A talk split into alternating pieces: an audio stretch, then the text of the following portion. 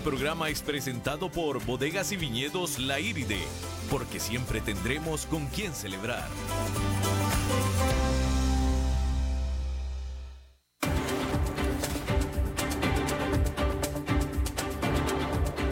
Inicia a las 5 con Alberto Padilla un programa diseñado con el objetivo de llevarte diariamente un tema de actualidad, acompañado siempre de reconocidos editorialistas, de lunes a viernes a las 5 de la tarde por CRC 89.1 Radio, a las 5 con Alberto Padilla. ¿Cómo le va? ¿Qué tal? Buenas tardes, bienvenidos a esta emisión de A las 5 con su servidor Alberto Padilla, espero que la esté pasando bien en este inicio de semana, el cual está llegando a su fin. Muchísimas gracias por estarnos acompañando. Espero que haya tenido usted un muy buen fin de semana, el cual en gran parte fue pues húmedo, definitivamente el sábado fue húmedo, el domingo hizo buen clima, espero que lo haya disfrutado y le agradezco de, de nuevo muchísimo que esté acompañándonos Espero que visite y que interactúe con nosotros a través de nuestras redes sociales a las 5 con Alberto Padilla, tanto en Facebook como en Instagram. En Facebook estamos transmitiendo a través de Facebook Live. Un saludo a la cámara y ahí se queda la grabación del programa pues para que nos recomiende para aquellos que no nos pueden escuchar en la radio, pues que nos puedan escuchar ahí en, en Facebook. Se queda grabado en la página del programa, también en la página de CRC 89.1 y también le recuerdo que estamos en podcast, tanto en Spotify como en Apple. Y también esta emisión se repite a las 10 de la noche. Salimos en vivo en este momento a las 5 de la tarde, repetición todos los días a las 10 de la noche. Bueno, vamos a comenzar hablando de la colocación en bolsa. Mire, en este mundo y en esta época de la nueva tecnología, donde los unicornios Azules son, pues eso, los unicornios azules, las tecnológicas, las Ubers y los Airbnbs, etcétera, etcétera.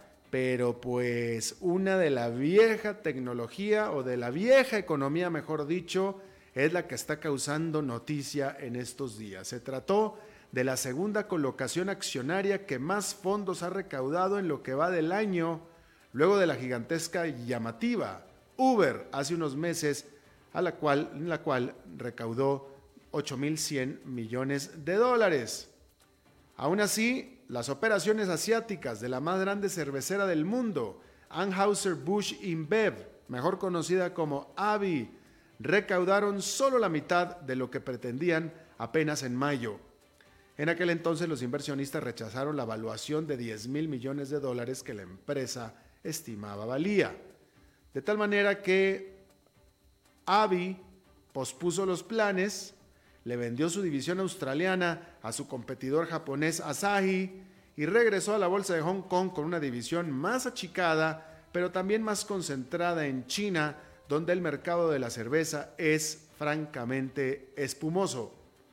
Luego de años de crecer a base de adquisiciones, ahora Avi pagará parte de su abultada deuda, mientras que seguirá buscando por la región pues, pues más oportunidades de compra. De nuevo, recaudó 8.100 millones de dólares en su debut.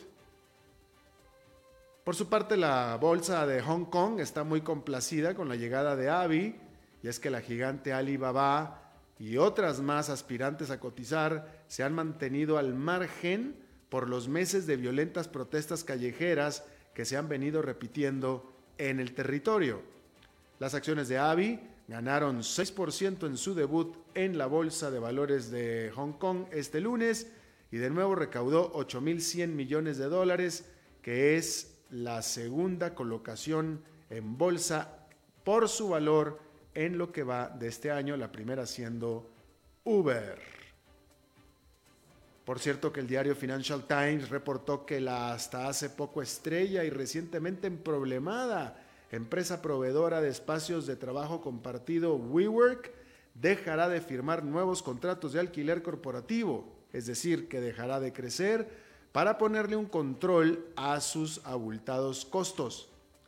La empresa canceló su salida a bolsa hace menos de dos semanas, luego que sus potenciales inversionistas calcularon que la empresa estaba sobrevalorada y que su fundador y ahora expresidente estaba simplemente fuera de control. Adam Newman fue obligado a renunciar a la empresa que él fundó la semana pasada. Bueno, fue hace casi 15 años cuando la Organización Mundial de Comercio recibió la denuncia por parte de la estadounidense Boeing en contra de los subsidios que su rival Airbus recibía de la Unión Europea. Habiéndola confirmado la queja parcialmente, esta semana la OMC dictará la cifra del castigo que Estados Unidos será permitido propinarle a la Unión Europea. Si es que la cantidad excede los 4 mil millones de dólares, como han mencionado algunos reportes, sería la más grande multa de la historia de la OMC. La administración Trump se muestra hasta entusiasta de pegarle a la Unión Europea donde más le duele y la propia Airbus es la primera en la mira. Parece seguro se atacará primero a la industria de partes para aviones. Tal acción entorpecería con los planes de Airbus de expandir su producción en su planta en el estado de Alabama para hacerle frente cara a cara en su casa y en su mercado a la Boeing. Y se espera que la disputa se recrudezca. A mediados de septiembre, la comisionado comercial de la Unión Europea, Cecilia Malmström, declaró que si los Estados Unidos continúan negándose a negociar, la Unión Europea se sentirá forzada, dijo, a imponer aranceles.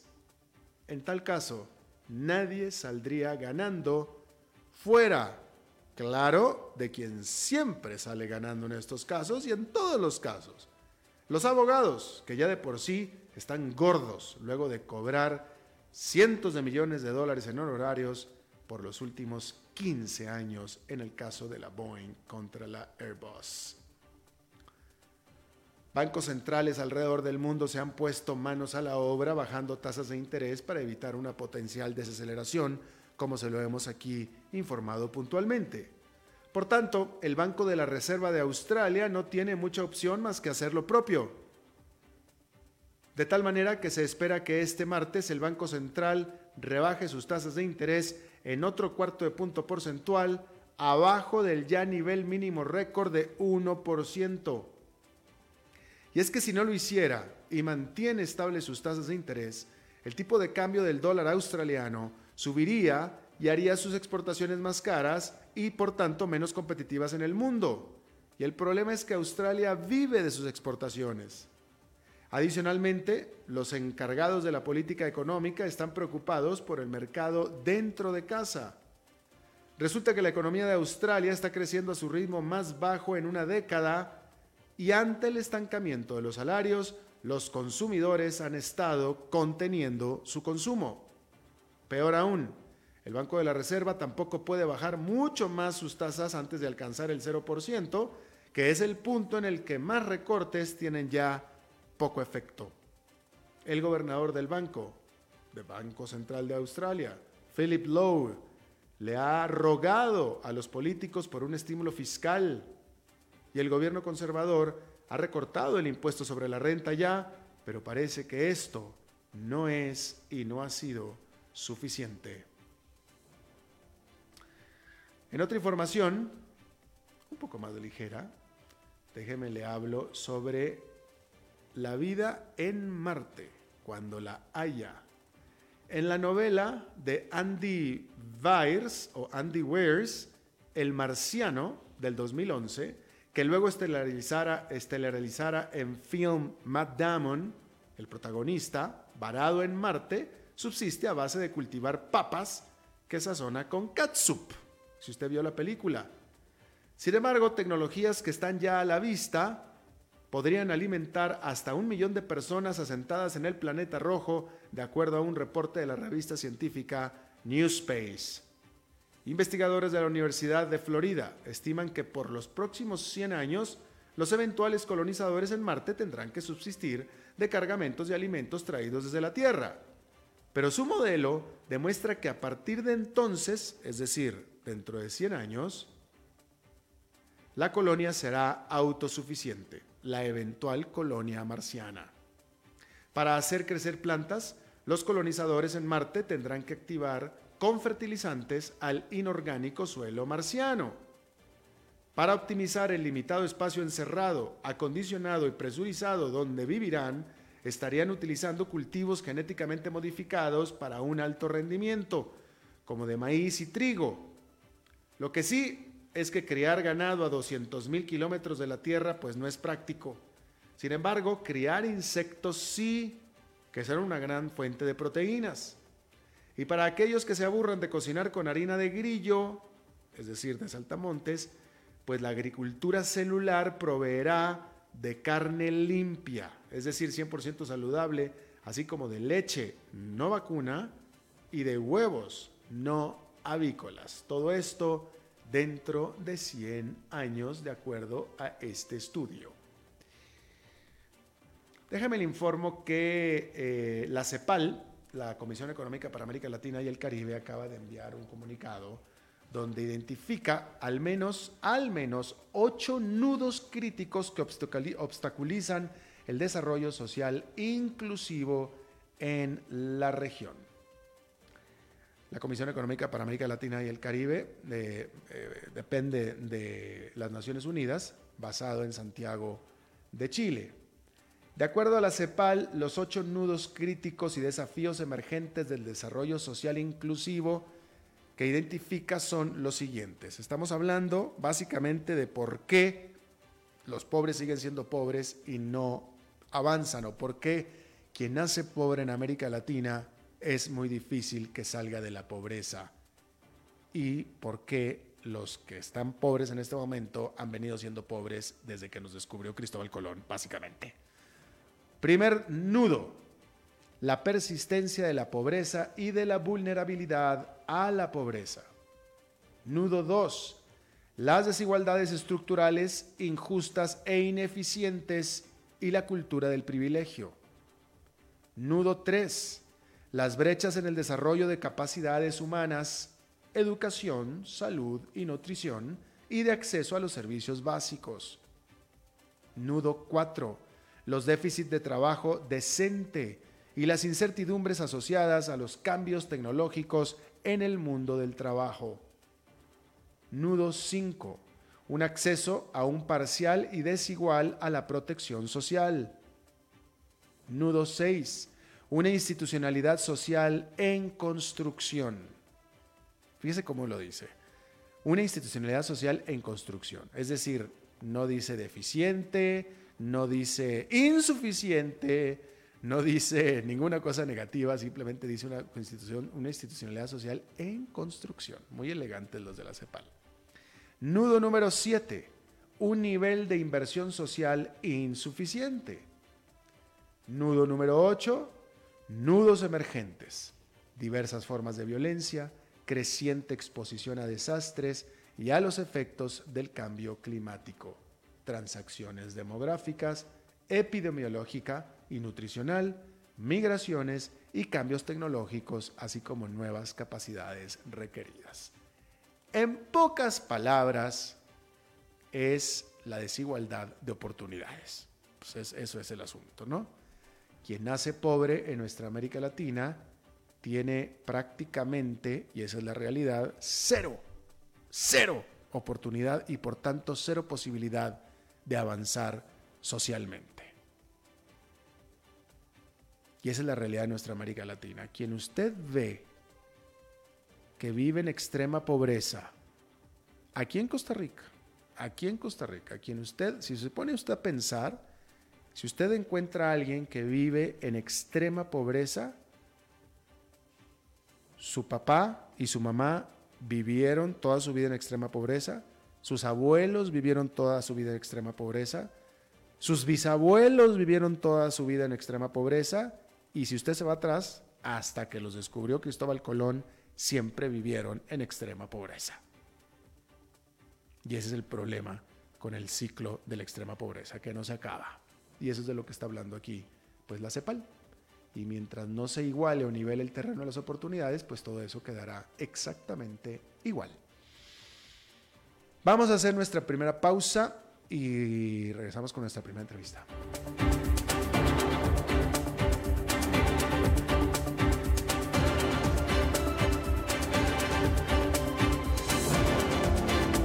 A las 5 con Alberto Padilla por CRC 89.1 Radio. En Soluciones Creativas somos expertos en gestión de capital humano para que nuestros clientes puedan concentrarse en el desarrollo de su estrategia de negocios. Creamos valor humano. Más de 20 años de experiencia nos respaldan en el manejo de personal de punto de venta para cadenas comerciales, retail, empresas de servicio, courier y telecomunicaciones, entre otras. Ingresa a solucionescreativas.mx y conoce nuestros servicios. O seguimos en Facebook como Soluciones Creativas Costa Rica.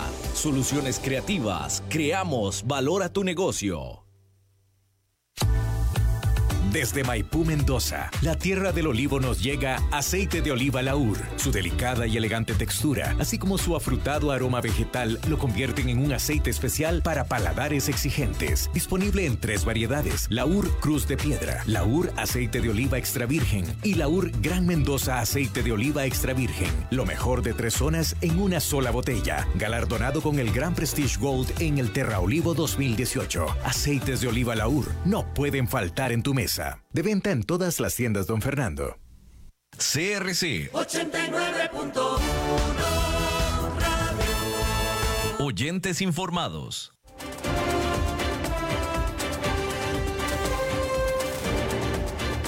Seguimos escuchando a las 5 con Alberto Padilla. Bueno, muchísimas gracias por continuar con nosotros. Em, a ver, la verdad es que eh, la política nos ha estado fallando en América Latina desde hace tiempo, ¿no? Y una de las pruebas está en lo que estaba hablando hace antes de ir al, corte, ¿no? De, hemos estado sumidos en la pobreza y no parecemos avanzar en esto, ¿no? Pero la política está dando problemas incluso en los países avanzados, Estados Unidos, etcétera, etcétera. Pero hay un país, me parece a mí, en particular, donde la política o la clase política ha venido siendo un desastre. O sea, yo no, yo no, yo no le daría ninguna calificación positiva a ninguna clase política en ningún país de América Latina en este momento, nunca. Pero en Perú, menos. Y en los últimos años ha sido una, eh, pues escándalo tras escándalo tras escándalo, por no decir que es el mismo escándalo que se da nueva vida y nueva vida y nueva vida en este país. Fuera de lo que sucedió con el Lavallato en eh, Brasil, donde casi toda la clase política terminó en la cárcel, pero ya parece que ya dieron la vuelta y están empezando a avanzar, pareciera, en Perú no han dado esta vuelta todavía. Prácticamente todos los expresidentes de Perú están o estuvieron en la cárcel. Ciertamente decenas de ministros han estado en la cárcel eh, el actual presidente, y esto nuestro invitado nos va a corroborar esta información, pero el actual presidente Vizcarra, por ahí escuché yo, no me acuerdo si lo leí en algún análisis o algún peruano me lo dijo, el actual presidente que cayó en la presidencia por ser el vicepresidente de PPK, el cual lo obligaron a renunciar, como quedó de vicepresidente y como él no, no, vaya, digamos que no le cayó en las manos la presidencia, pues alguien decía por ahí, bueno, al menos ya con Vizcarra, cuando menos ya eh, no tiene afiliación política, no es un político de los de CEPA, así es que seguramente con él le va a ir bien a la presidencia y a Perú. Pues no, para nada, en lo más mínimo. Quizá en este momento Perú está pasando incluso una de sus peores crisis políticas de los tiempos modernos, incluso. Esto no lo va a poder corroborar Carlos Paredes, él es periodista, multiautor, académico, eh, bueno, colega también. Carlos, te agradezco muchísimo que nos tomes la llamada. Alberto, ¿cómo estás? Un saludo para ti y para tu auditorio desde Lima. Oye, bueno, yo, yo acabo de decir lo que acabo de decir como observador, como extranjero, como lo veo desde afuera. Y te quedaste corto, Alberto. Eh, sí, efectivamente, el Perú está viviendo una crisis política yo diría casi endémica en los últimos tres años, desde la última elección presidencial del 2006. Como sabes, fue una elección muy reñida. La candidata Keiko Fujimori, hija de Alberto, con Pedro Pablo Kuczynski, el presidente que se vio obligado a renunciar, eh, fue un final de hipódromo, eh, pero eh, el Congreso quedó con una mayoría absoluta opositora, 73 diputados de 130, y la gobernabilidad simplemente fue imposible. Esto ha ido empeorando y hoy mismo, hay que contarle a Antonio, hace unos minutos el presidente Martín Vizcarra acaba de anunciar un decreto presidencial para disolver el Congreso de la República de manera constitucional. La, constitución del, del 93 así lo permite siempre y cuando dos gabinetes ministeriales sean censurados.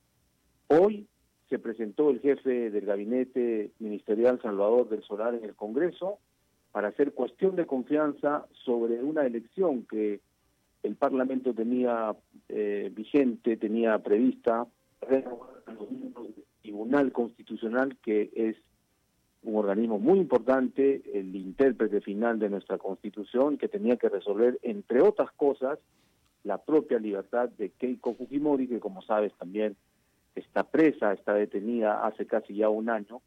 Así que la crisis hoy mismo está eh, en su máximo apogeo porque en estos momentos el Congreso al parecer no va a aceptar esa disolución anunciada por el presidente, se está volviendo a reunir y todo indica que van a vacar al presidente de la República, para eso necesitan una votación altísima calificada, 87 de 130, al parecer ya lo tienen, y mañana los peruanos vamos a amanecer con dos normas legales en el diario oficial, una disolviendo el Congreso y la otra vacando al presidente de la República. La eh, situación es simplemente inédita ¿Qué significa, y única en la región. ¿Qué significa, eh, Carlos, vacando?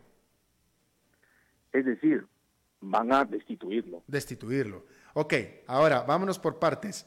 Eh, tú lo acabas de decir, la ley de 1900, creo que dijiste del 93, habilita, faculta al presidente de disolver el Congreso, ¿no es cierto? Así es, de manera constitucional, porque recuerda que tuvimos un presidente que fue Fujimori que disolvió en un autogolpe de Estado en el, en el 92 así al Congreso de la República. Eso fue así es. Pero entonces, de manera constitucional. Entonces, todo pareciera indicar que el presidente está en su facultad de constitucional de hacer lo que hizo con respecto al Congreso, disolverlo.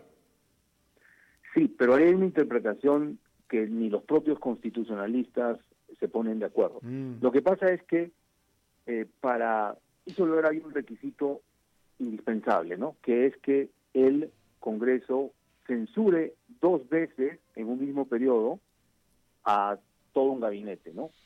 Eh, y en este caso, para censurar, eh, el presidente puede hacer cuestión de confianza sobre alguna política de Estado, sobre alguna ley que él considera importantísima para su gestión.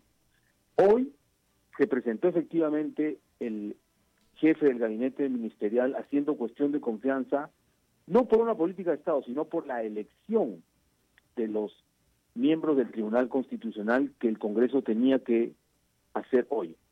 Eh, entonces, lo que interpretan algunos constitucionalistas es que el presidente no puede hacer cuestión de confianza por una atribución que es exclusiva y excluyente del Parlamento de la República, que es otro poder del Estado. Eh, y no solo eso, sino que el Congreso cinco minutos antes de que el presidente anunciara en mensaje a la nación la disolución del Parlamento, ya había votado a favor de darle la cuestión de confianza al presidente.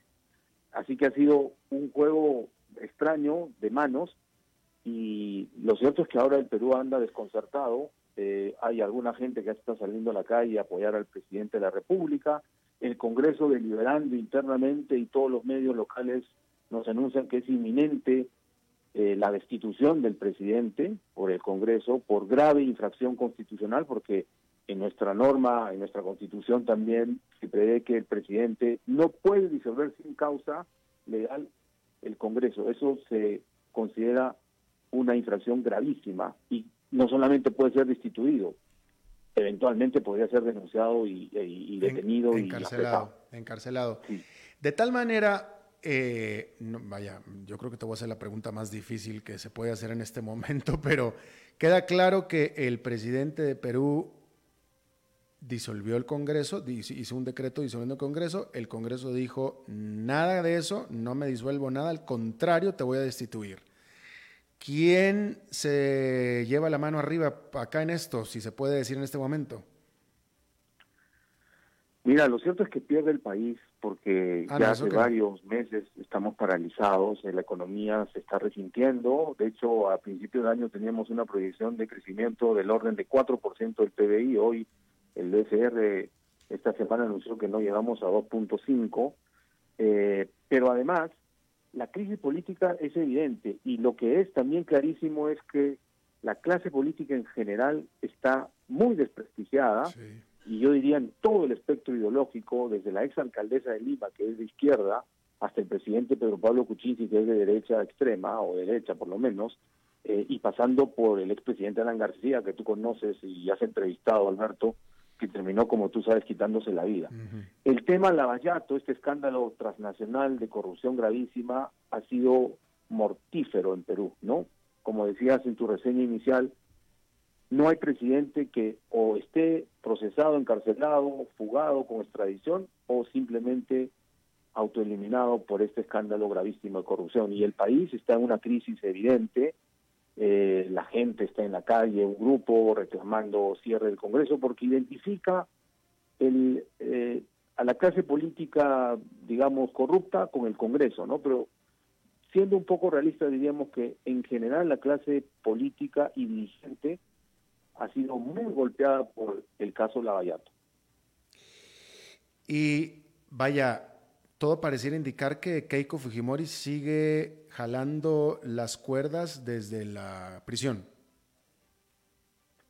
Sí, mira, eh, los analistas, eh, digamos, más centrados sí consideran que, que el comportamiento de la mayoría fujimorista en el Congreso solo tenía un norte, solo tenía un objetivo, que era liberar a su eh, lideresa de la cárcel y precisamente esta elección de los miembros del Tribunal Constitucional acelerada, es verdad, por el Congreso, según todo indicaba, tenía como un propósito también este obtener de los magistrados que voten a, favor de la libertad de, Keiko Fujimori, ¿no? Eh, eso es lo que ha desatado el detonante de este último capítulo de la crisis peruana, que al parecer no acaba, como tú dices, ya un presidente ha tenido que renunciar también en medio de unas acusaciones eh, de corrupción por el caso Lavallato.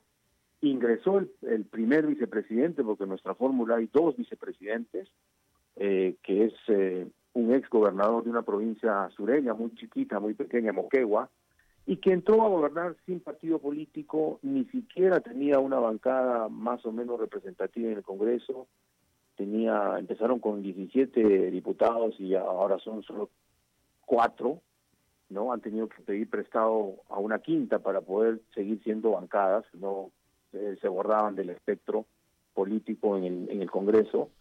Y, lo que tiene el presidente y lo que ha hecho desde que asumió el, el mando en marzo del 2018 es apoyarse en la calle, ¿no? En la, la gente viaja mucho al interior del país y eh, algunos analistas dicen que él ha ofrecido a la gente solo dos opciones, o disolver el Congreso o adelantar las elecciones, que eso es lo que propuso en el último mensaje de la Nación por fiestas patrias el 28 de julio, y el Congreso no le ha aprobado rápidamente su reforma constitucional que era adelantar un año las elecciones generales porque el presidente consideraba que la crisis política era de tal magnitud que la única solución viable era que se vayan todos, ¿no? Al estilo de la Argentina del 2001. Claro. Bueno, entonces, este, eh, bueno, pues entonces esta es una noticia en desarrollo. La, la noticia en desarrollo es que el presidente de Perú anunció la disolución del Congreso y básicamente el Congreso está en desacato de esta resolución y al contrario, le está contestando al presidente, no, nosotros no nos disolvemos, tú eres el que te vas.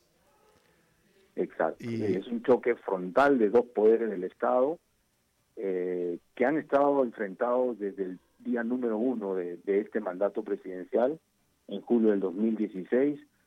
Y una de las cosas que se ha eh, trabajado mucho en los últimos meses en Perú es la reforma del sistema político, electoral y de partidos también, porque eh, tenemos una elección de dos etapas eh, y por nuestra debilidad institucional, eh, la última elección presidencial tuvimos 22 candidatos presidenciales totalmente atomizados y la ley electoral dice que si una agrupación política que postula plancha presidencial y también candidatos al Congreso no tiene mínimo el 5% de los votos, pierde su inscripción, pero además no tiene opción de poner un representante en el Congreso.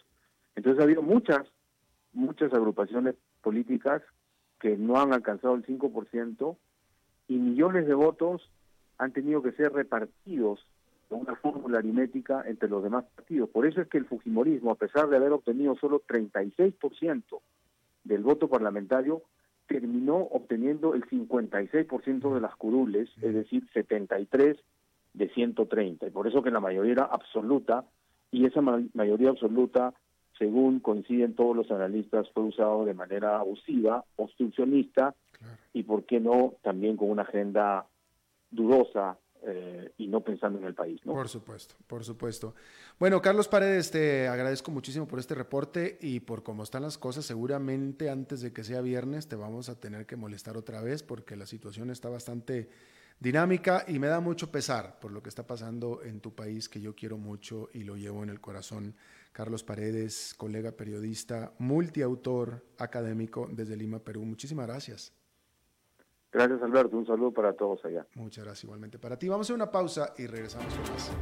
A las 5 con Alberto Padilla, por CRC 89.1 Radio. En Soluciones Creativas somos expertos en gestión de capital humano para que nuestros clientes puedan concentrarse en el desarrollo de su estrategia de negocios. Creamos valor humano. Más de 20 años de experiencia nos respaldan en el manejo de personal de punto de venta para cadenas comerciales, retail, empresas de servicio, courier y telecomunicaciones, entre otras. Ingresa a solucionescreativas.mx y conoce nuestros servicios. O seguimos en Facebook como Soluciones Creativas Costa Rica.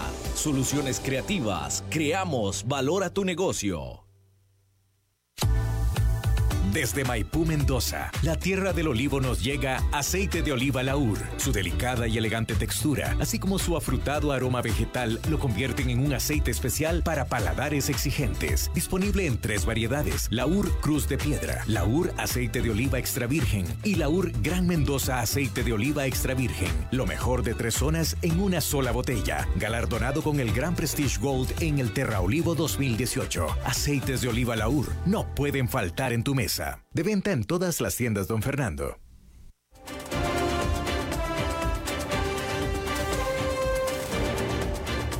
Seguimos escuchando a las 5 con Alberto Padilla.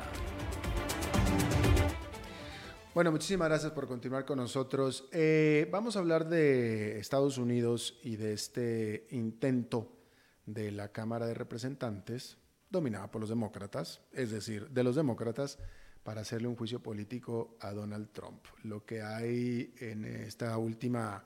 Bueno, el viernes se había sabido, y aquí nosotros se lo informamos, que el Congreso de Estados Unidos, la Cámara Baja, había requerido a testificar a el secretario de Estado estadounidense, Mike Pompeo. Hoy ya sabemos por qué. En ese momento no se había sabido por qué, hoy ya sabemos por qué. Porque resulta que Pompeo estaba en la línea telefónica en esa llamada que hizo Donald Trump, la infame llamada de Donald Trump con el presidente de Ucrania. ¿Qué era lo que yo le decía la vez pasada? Pareciera que de pronto, o se, estuvo, se, viene comprobando que los, congresistas demócratas pues de repente como que saben algunas cosas antes que nosotros y hay cosas que tal vez sepan que nosotros no, no, sabemos. Pero en fin, Vamos a hablar de todo este tipo de cosas. Está conmigo la analista política internacional Tatiana Benavides. Ella está en Estados Unidos y yo te agradezco muchísimo que nos tomes la llamada, Tatiana. Muchísimas gracias, Alberto, por tu invitación. Eh, yo creo que la primera pregunta, a ver, ¿qué tiene, desde tu punto de vista, qué tiene que estar pasando por la cabeza de los demócratas?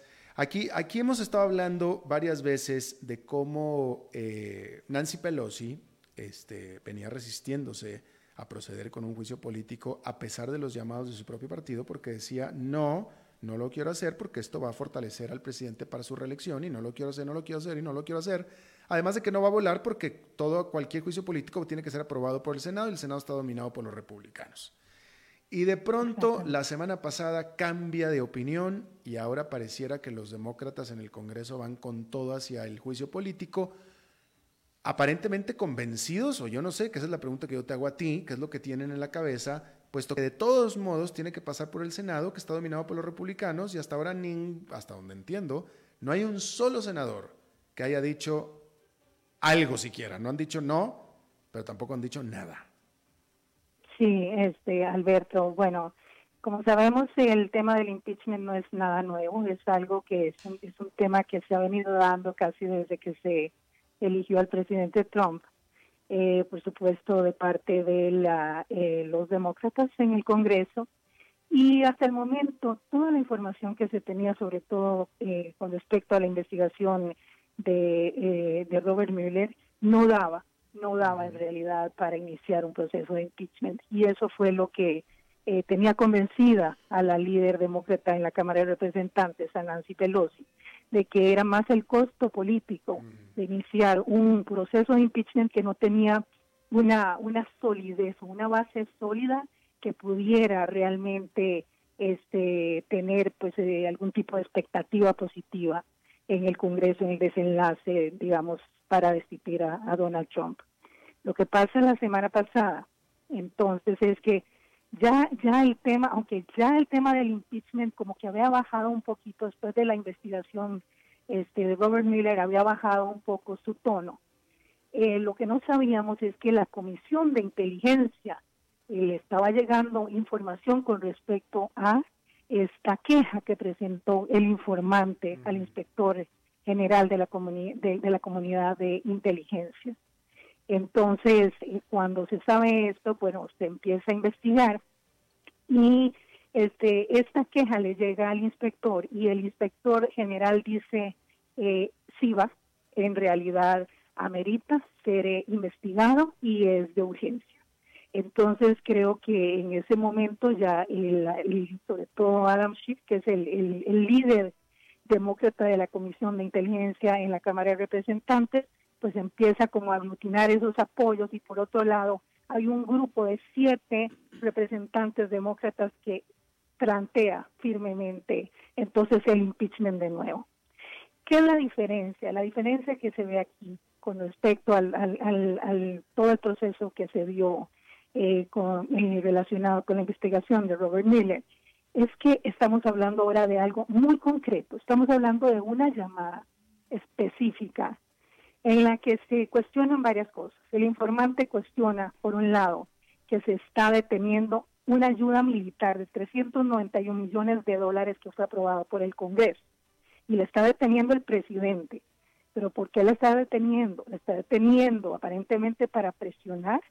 Entonces, al presidente ucraniano Volodymyr Zelensky pidiéndole información con respecto a Joe Biden y a su hijo, que probablemente Joe Biden va a ser el mayor rival en estas elecciones, el, mayor rival eh, político de Trump en estas elecciones. Entonces, este, esto hace plantearse pues a, a, Nancy Pelosi dice pues es algo es algo que tenemos concreto y que puede marchar y además un mensaje que es muy claro y que puede ayudar a como como a calar en la opinión pública, cosa que no sucedía con, con la investigación de Robert Mueller, porque había dado los resultados que supuestamente no, no había colusión. Y el tema de la obstrucción de, justicia, pues había, había que investigarlo más. Entonces, esa es particularmente la diferencia que yo veo, que es un, en este momento hay algo muy tangible que marca la diferencia. Ahora, eh, eh, y, excelente compendio y entendida la diferencia que me parece que es sustancial, pero la pregunta ahora es, igual tiene que pasar por el Senado. Eh, ¿Tú ves el momento o la posibilidad de que el Senado, con lo que sabemos en este momento, vaya a aprobar el juicio político o, que esto es algo que yo comenté la semana pasada y no sé si tú estás de acuerdo, yo estaba refiriéndome, haciendo un paralelismo, a lo que sucedió con el Watergate. Watergate, allá cuando le hicieron, cuando tuvo que renunciar Richard Nixon, Watergate empezó con un allanamiento, una intrusión a una oficina del Partido Demócrata en el edificio Watergate. Que en ese momento el presidente Nixon estaba totalmente alejado de eso, no tenía nada que ver con el presidente Nixon y este asunto empezó a agarrar eh, piernas propias y empezó a correr y a caminar y a caminar y a caminar hasta que llegó al propio presidente. Acá, claro, acá está involucrado el presidente desde el principio, pero la pregunta en realidad, el paralelismo que yo estoy haciendo es que este asunto puede tener piernas propias y pueden empezar a conocerse o a saberse más detalles, más eh, ilegalidades pudiera ser, más problemas que eventualmente tuviera que convencer sí o sí al Senado. Exactamente, todo va, como bien lo, lo, decís, este, depende de lo que este, ocurra en ese expuesto eh, o eventual juicio político en el Senado, se necesitan las dos terceras partes del Senado y sabemos que la mayoría del Senado está en manos de los republicanos. O sea que estamos hablando que se necesitarían por lo menos 20 votos republicanos ah, que se sumen a la posición de los senadores demócratas para que ese juicio político pues desencadene realmente en la destitución de Donald Trump. Entonces, eh, hay que pensar que es difícil en este momento con la información que tenemos poder eh, vislumbrar una destitución del presidente Trump, pero como bien lo decís, hay muchas cosas que no sabemos. Y hay un momento, sobre todo en un año electoral, que los, los, los republicanos tienen que hacer un balance y decir cuánto podemos perder políticamente si lo apoyamos o si no lo apoyamos. Es mucha la información en su contra como para cómo, cómo nos vamos a comprometer nosotros, cuánto nos conviene en este año electoral apoyarlo o no apoyarlo. Y ese es el balance que ellos tienen que hacer y de eso va a depender realmente la destitución del, del, presidente. Claro, claro, es que es muy buen punto. O sea, hay que, me parece que eh, estoy de acuerdo contigo en el sentido de que el cálculo que están haciendo ambas partes, al margen de la ilegalidad o no ilegalidad de Donald Trump, el cálculo es y tiene que ser, desde mi punto de vista, la elección del próximo año. Y todo esto tiene que ver con la elección del próximo año. Y, y yo creería Creería yo, y tú me lo vas a decir si estás de acuerdo o no, eh, Tatiana, que incluso los propios republicanos en algún momento van a tener que sopesar si apoya a Donald Trump en este momento, puesto que piensan que de todos modos tiene posibilidades de reelegirse, o, o aumentan las apuestas y dicen, ¿sabes qué? En este momento me parece que va a ser mejor que hagamos esta reelección con Mike Pence en la presidencia. Exacto, y no solo para los republicanos, sino para los demócratas también, porque algunos de los demócratas que incluso iniciaron o, empezaron, digamos, a aglutinar esos esfuerzos a favor de, iniciar el proceso de, impeachment o de investigación para un impeachment, este, muchos, muchos de ellos están en lo que llamamos swing states, ¿verdad? En estados donde ellos pueden tener, no, no, no existe una mayoría este, demócrata. Ganaron este, su curul pero pueden ver pueden ver su, su, elección comprometida en las, próximas elecciones. Entonces, pues hay, hay mucho hay mucho que perder, pero también mucho que ganar, pero todo se va a decidir este, en estos meses que vienen.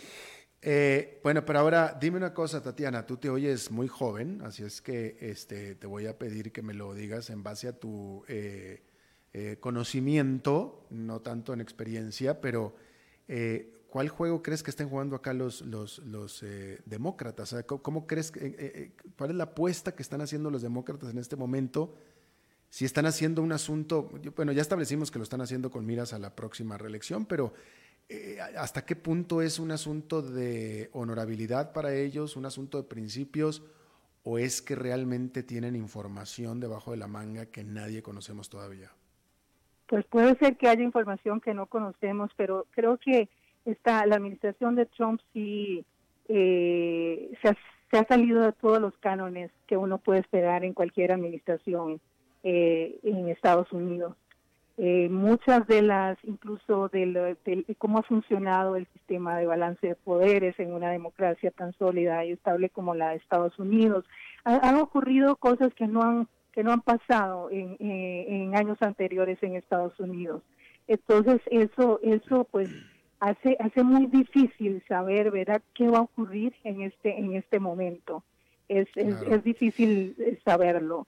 Lo que sí sabemos es que, por ejemplo, si analizamos el, proceso de impeachment eh, en el caso de Bill Clinton, eh, ocurrió, de hecho, en un año electoral, pero en un año electoral eh, parlamentario. Y eso es una gran diferencia. Entonces mucha gente dice, sí, pero salió beneficiado Bill Clinton porque en realidad en esa elección parlamentaria perdieron muchas curules los republicanos en medio de ese proceso de impeachment. Pero dos años después sale, eh, resulta electo eh, Bush. Entonces es muy difícil saber si, realmente puede beneficiarlo o puede este, perjudicarlo en este momento. Claro. ¿Qué pasa por la, por la cabeza de los demócratas? Yo creo que, como mencionaba, eh, se han sucedido una serie de eventos que han puesto en entredicho el respeto que el presidente tiene por los medios de comunicación, por muchos de los mecanismos de rendición de cuentas en una democracia como la de Estados Unidos. Y hay un sector importante del electorado demócrata que pide cuentas, que pide cuentas al, partido, a, los representantes, bueno, a los parlamentarios demócratas para reaccionar. Entonces, si por un lado, por, si, si, no reaccionan con algo tan concreto como esto, teniendo la información que existe, eh, pues eso eso puede verse las consecuencias también en las próximas elecciones. Entonces creo que está por una parte, creo que están balanceando también cuánto el presidente ha irrespetado o respetado el sistema de, pesos y contrapesos en, en, Estados Unidos, pero por otra parte sus bases, ¿verdad? Su electorado, cuánto, cuánto pueden dejar de actuar o cuánto es importante que actúen cuanto antes. Sabes, eh, eh, eh, me parece que aquí hay una, un comodín o un wild card y no sé si tú estás de acuerdo conmigo, Tatiana, con lo que voy a, comentar eh, y tú, me vas a decir, pero me parece que aquí el wild card va a ser la economía. Porque me parece a mí que en la, eh, definitivamente, al margen del impeachment o no, eh, si la economía va de bajada como parece que está empezando a andar y si es así, se va a concretar esta bajada definitivamente dentro de un año y lo va a agarrar eh, eh, en su reelección a, Donald Trump, si la, si la economía cae como pareciera que puede empezar a caer, el electorado le va a, echar la culpa a Trump. Digo, porque se, sabe que el, votante de Estados Unidos, como cualquier otro votante del mundo, pero especialmente de Estados Unidos, vota con el bolsillo. Entonces, no sé hasta qué punto, si la economía empieza realmente a dar señales de que se está desacelerando, de que está dando problemas, eso le pudiera dar un motivo a los republicanos para quitarle el apoyo a Trump, meter a Pence y decir, es que fue Trump. Nosotros somos diferentes, pero este fue culpa de Trump y nosotros estamos, nosotros vamos a cambiar la cosa. Esto, todo esto lo hizo Trump, no nosotros. Sí, estás tocando un punto importantísimo porque cuando hablamos de impeachment hay, no podemos analizar los elementos aislados, hay muchos indicadores que tenemos que analizar. Por una parte, es importante ver cuál es el, la aprobación del trabajo de, del presidente. Por un lado, en este momento eh, aparentemente ronda el 43% a favor del, del, trabajo que ha hecho Donald Trump. Por otra parte, otro indicador es la aprobación a favor, o sea, la aprobación de parte de la, de, la opinión pública con respecto al impeachment. Entonces, eh, recientemente salió una, una encuesta de, de CBS eh, que dice que el 55% de la población está a favor del impeachment. Y por otra parte, otro indicador también es eh, la posibilidad de que haya este, algún tipo de confluencia bipartidista en, el, en la Cámara de Representantes, que eso va a servir como un elemento que prediga o que nos ayuda a predecir cuál va a ser el comportamiento en el Senado. Esos tres son elementos muy importantes que hay que tomar en cuenta pero hay este, analistas eh, o estudiosos de la ciencia política eh, especializados, por ejemplo, en temas de juicios políticos e impeachment, sobre todo en América Latina. Y como bien lo decís, uno de los aspectos es la situación económica. En momentos de recesión económica hay más posibilidades de que un juicio político desencadene realmente en la destitución del presidente. Claro. Este, como ocurrió realmente en el caso de Dilma, Dilma Rousseff en, Brasil. Eh, y lo otro es también qué, qué manejo se haga del proceso de investigación de impeachment. Si se convierte en un teatro político y es evidente que es un es un, una herramienta más de tipo electoralista, hay que prepararse para perderlo.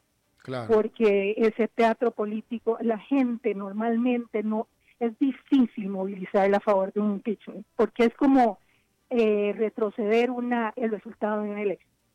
Entonces, tienen que ser elementos muy graves que se prueben para que un impeachment pueda ser normalmente aprobado o que, esté que la gente esté a favor de ese proceso de, de, impeachment. Entonces, como bien lo, bien lo menciona, ahora yo creo que todavía aquí en Estados Unidos a ese, a ese núcleo duro de los republicanos no le llegan la mala noticia de la economía todavía. No, todavía no. Todavía están viviendo de esas reservas de, varios años de, de, de, digámoslo así, de performance positivo en el aspecto económico que, que tendría que haber un declive muy, muy violento en este año, en estos, en estos meses antes de, de, la, de la elección, como para que ese sea un elemento que conduzca o favorezca el impeachment. Claro, eh, eh, muy, muy, muy, muy cierto. Recordar que los últimos eh, periodos presidenciales que duraron solamente cuatro años, que fue el de Jimmy Carter, y el de George Bush padre, que solamente no se reeligieron, en ambos casos fue por la economía. Por, en ambos casos fue absolutamente por la economía. Eh, básicamente, ¿no? Tatiana Benavides, analista política internacional desde Estados Unidos, te agradezco muchísimo que nos hayas tomado la llamada y tus conceptos. No, muchísimas gracias, Alberto, que estés muy bien. Bueno, estaremos hablando definitivamente porque esto, esto tiene pies. Esto va para largo. Bastante para largo. Gracias, Tatiana. Bueno, muchos saludos, hasta luego. Igualmente. Bueno, eso es todo lo que tenemos por esta emisión de A las 5 con su servidor Alberto Padilla. Muchísimas gracias por habernos acompañado. Eh, hoy era, hoy fue el lunes de Glenda, pero pues Glenda no estuvo. Este, así es que hasta el próximo lunes con Glendita Umaña. Le mando un beso. Y muchas gracias a ustedes por habernos acompañado. Espero que termine su día en buena nota, buen tono. Nos estamos escuchando dentro de 23 horas. Que la pase muy bien.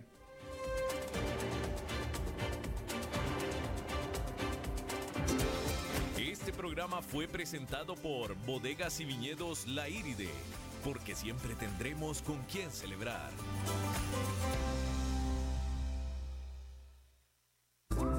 Nuestra familia Tropical Cero crece con tres nuevos integrantes: Tropical Té Blanco, Té de Melocotón y Té Verde Manzana. En su presentación, cero calorías. A tus sabores favoritos, su vale cero.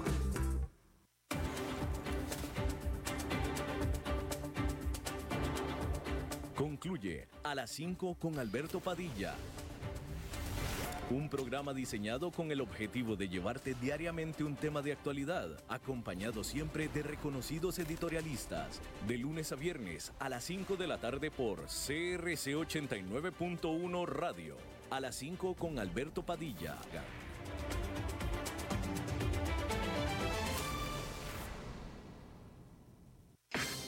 Contexto 360. Un programa donde ponemos en contexto los principales temas de la realidad nacional e internacional para fortalecer su opinión y construir en democracia. Contexto 360. De lunes a viernes, de 4 a 5 de la tarde por CRC 89.1 Radio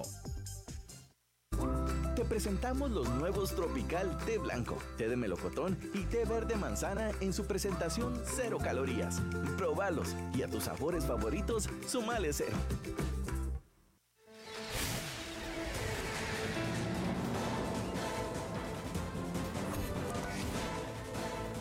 Inicia el resumen informativo en noticias CRC 89.1 Radio. Hola, ¿qué tal? Son las 17 horas con 57 minutos y estos son nuestros titulares.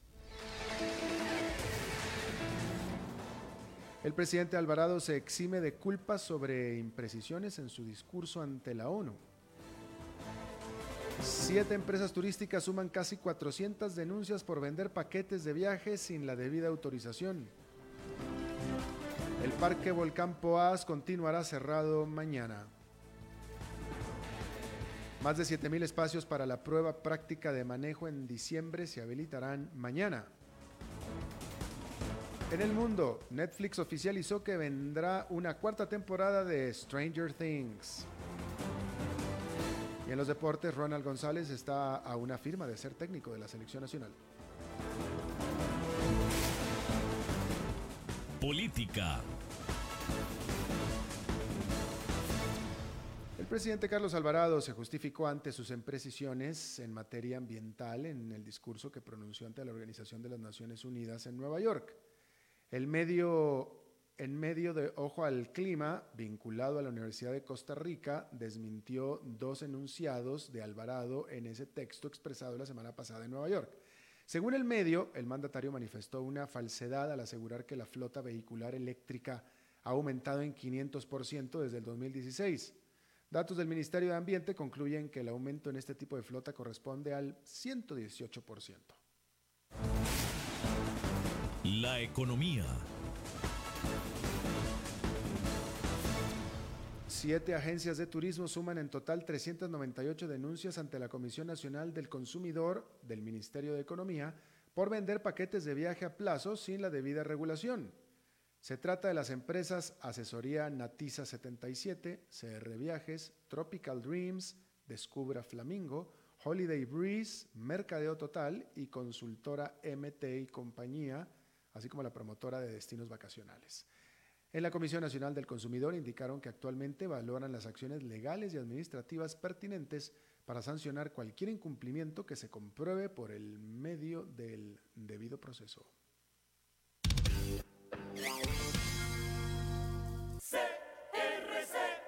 El Parque Nacional Volcán Poás permanecerá cerrado mañana luego de la actividad que presentó el volcán hoy temprano. El geólogo de la Comisión Nacional de Emergencias, Blas Sánchez, indicó que el flujo de gases y las señales sísmicas se mantienen, por lo que se tomó la decisión de mantener el parque cerrado. Sánchez agregó que las afectaciones solo se registran en el parque, por lo que los sitios turísticos aledaños al volcán pueden ser visitados sin problema.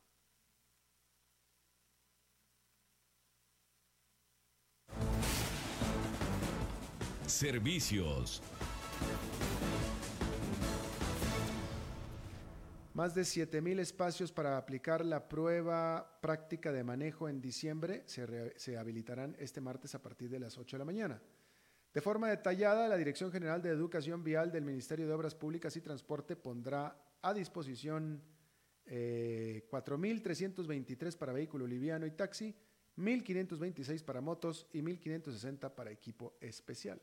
Los cupos estarán disponibles en el sistema de acreditación de conductores para las 13 sedes con las que cuenta educación vial en todo el país. El costo de la prueba, 5 mil colones.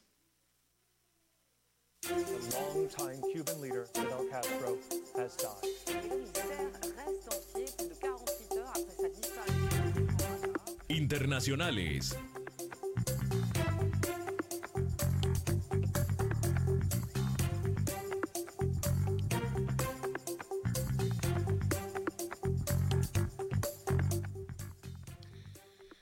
Bueno, la plataforma de streaming Netflix anunció una cuarta temporada de Stranger Things. Netflix indicó que es la serie original más vista de toda su oferta. Lanzada en el 2016, Stranger Things, un homenaje a la década de 1980, fue un éxito inmediato en la plataforma.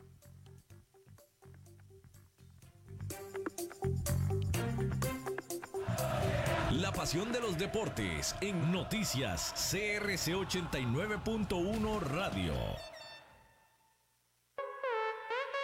Bueno, ya está confirmado, ya Ronald González es el nuevo técnico de la Selección Nacional de Costa Rica. Eh, se estaba especulando durante todo el día, ya le podemos confirmar que ya Ronald González es el nuevo director técnico de la Sele.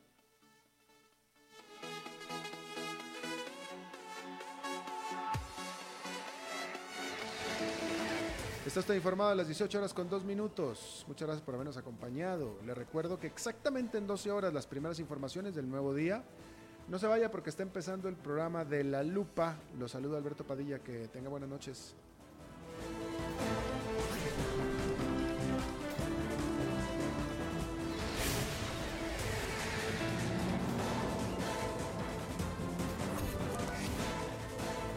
Este fue el resumen informativo de Noticias CRC 89.1 Radio.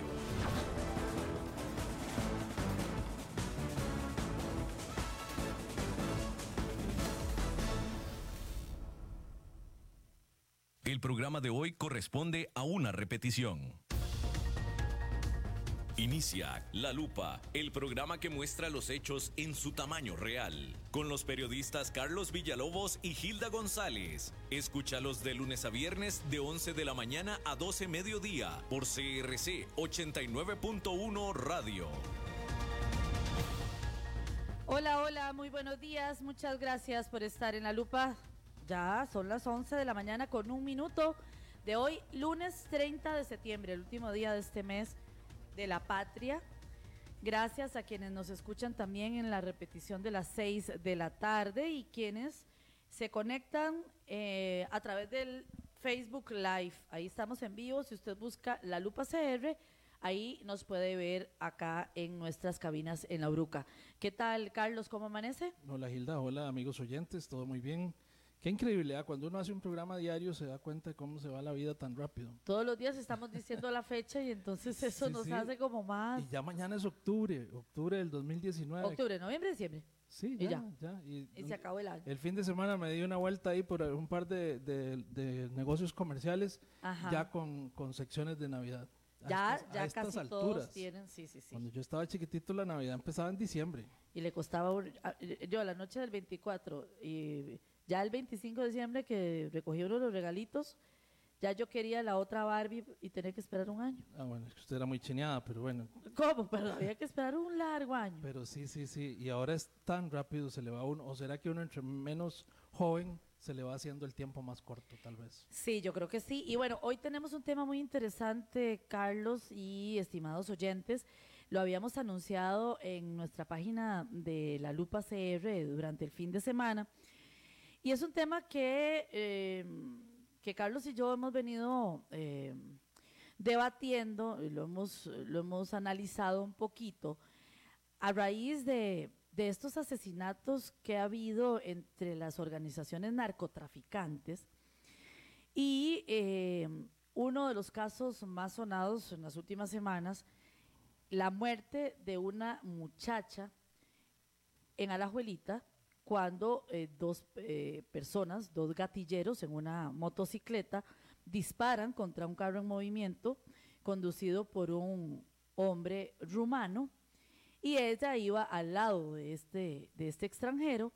Él muere de ocho balazos, a ella la, alcanzan dos de las, de las balas y ambos mueren ahí en el lugar frente al parque de la Juelita. Sí, más, más allá de ese caso, eh, empezamos a analizar que era cada vez más frecuente en los últimos años en el país la muerte de estas niñas, muchachas, vinculadas con estas figuras delictivas eh, y que están metidas en el mundo delictivo, eh, llámese narcotráfico u otros, otros delitos de criminalidad organizada.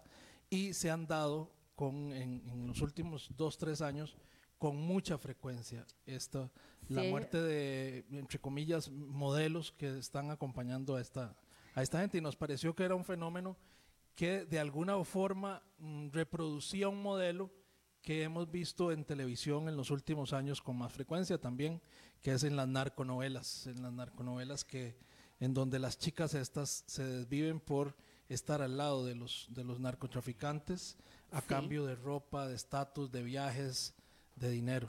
Sí, y es el papel de esa mujer, que son mujeres jóvenes que se involucran de una u otra forma con estas organizaciones narcotraficantes y eh, terminan así, asesinadas. Según el dato que hemos podido recopilar, al menos en los últimos tres años, cuatro años para acá, siete muchachas han sido asesinadas en Costa Rica eh, con, en medio de estos ataques entre organizaciones narco, ¿verdad? Esas eh, eh, balaceras públicas donde terminan muertas estas mujeres. Y por esa razón hemos eh, invitado hoy, hoy tenemos cuatro invitados para analizar este tema que tanto nos preocupa, ese papel de, la, de las jóvenes mujeres que se prostituyen luego se involucran con las bandas narcos y terminan asesinadas. Ya están dos de las personas aquí con nosotros, Carlos, en nuestra cabina. Hay una por teléfono también. Y va, vamos a tener a dos por teléfono también a lo largo de la hora, pero ya tenemos a uno ahí. Ok. Tenemos aquí al sociólogo Jorge Rodríguez, que ya nuestros oyentes lo conocen. Gracias, don Jorge, por estar con nosotros. Doña Gilda, don Carlos, buenos días y a quienes nos escuchan. Bueno, doña Rocío también. Doña Rocío Solís, que también este, es muy conocida porque es de consulta eh, obligada cuando vamos a hablar de los jóvenes, de niños, niñas.